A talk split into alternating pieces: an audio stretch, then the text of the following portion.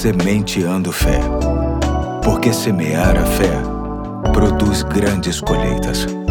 Olá, hoje é sexta-feira, dia 19 de maio de 2023. Aqui é o Pastor Eduardo e muito me alegra contar com a sua atenção em mais um ponto da série Viver Bem com base no livro de Provérbios. Me permita repetir o texto de ontem e dar um novo destaque. O texto é Provérbios capítulo 1, de 1 a 7, que diz: estes são os provérbios de Salomão, filho de Davi, rei de Israel. Eles ajudarão a experimentar a sabedoria e a disciplina, a compreender as palavras que dão entendimento, a viver com disciplina e sensatez, fazendo o que é justo, direito e correto. Ajudarão a dar prudência aos inexperientes e conhecimento e bom senso aos jovens. Se o sábio der ouvidos, aumentará seu conhecimento, e quem tem discernimento obterá orientação para compreender provérbios e parábolas, ditados e enigmas dos sábios. O temor do Senhor é o princípio do conhecimento, mas os insensatos desprezam a sabedoria e a disciplina. Hoje quero destacar a importância da disciplina.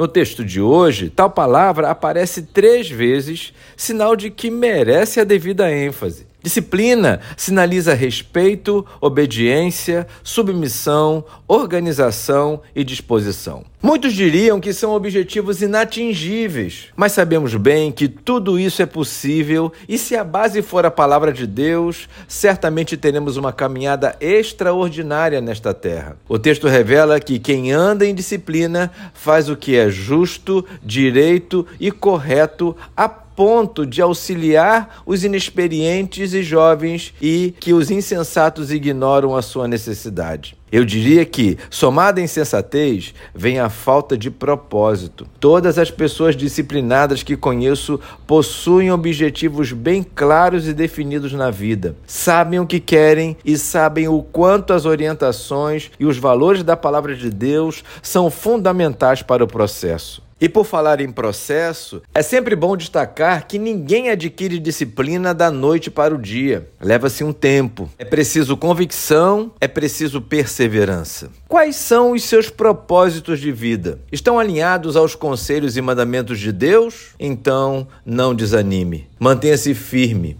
Invista tudo o que for possível. Dê um passo de cada vez. Acorde cedo. Organize os horários. Aprenda o que for necessário. Seja criativo. Só não deixe de incluir nisso tudo a oração e a leitura da Bíblia. Fazendo assim, tudo que for de bom acaba se tornando um hábito. E nada facilita tanto uma disciplina do que tornar a disciplina uma prática recorrente. Aqui fica a semente de fé de hoje e até amanhã, se Deus quiser.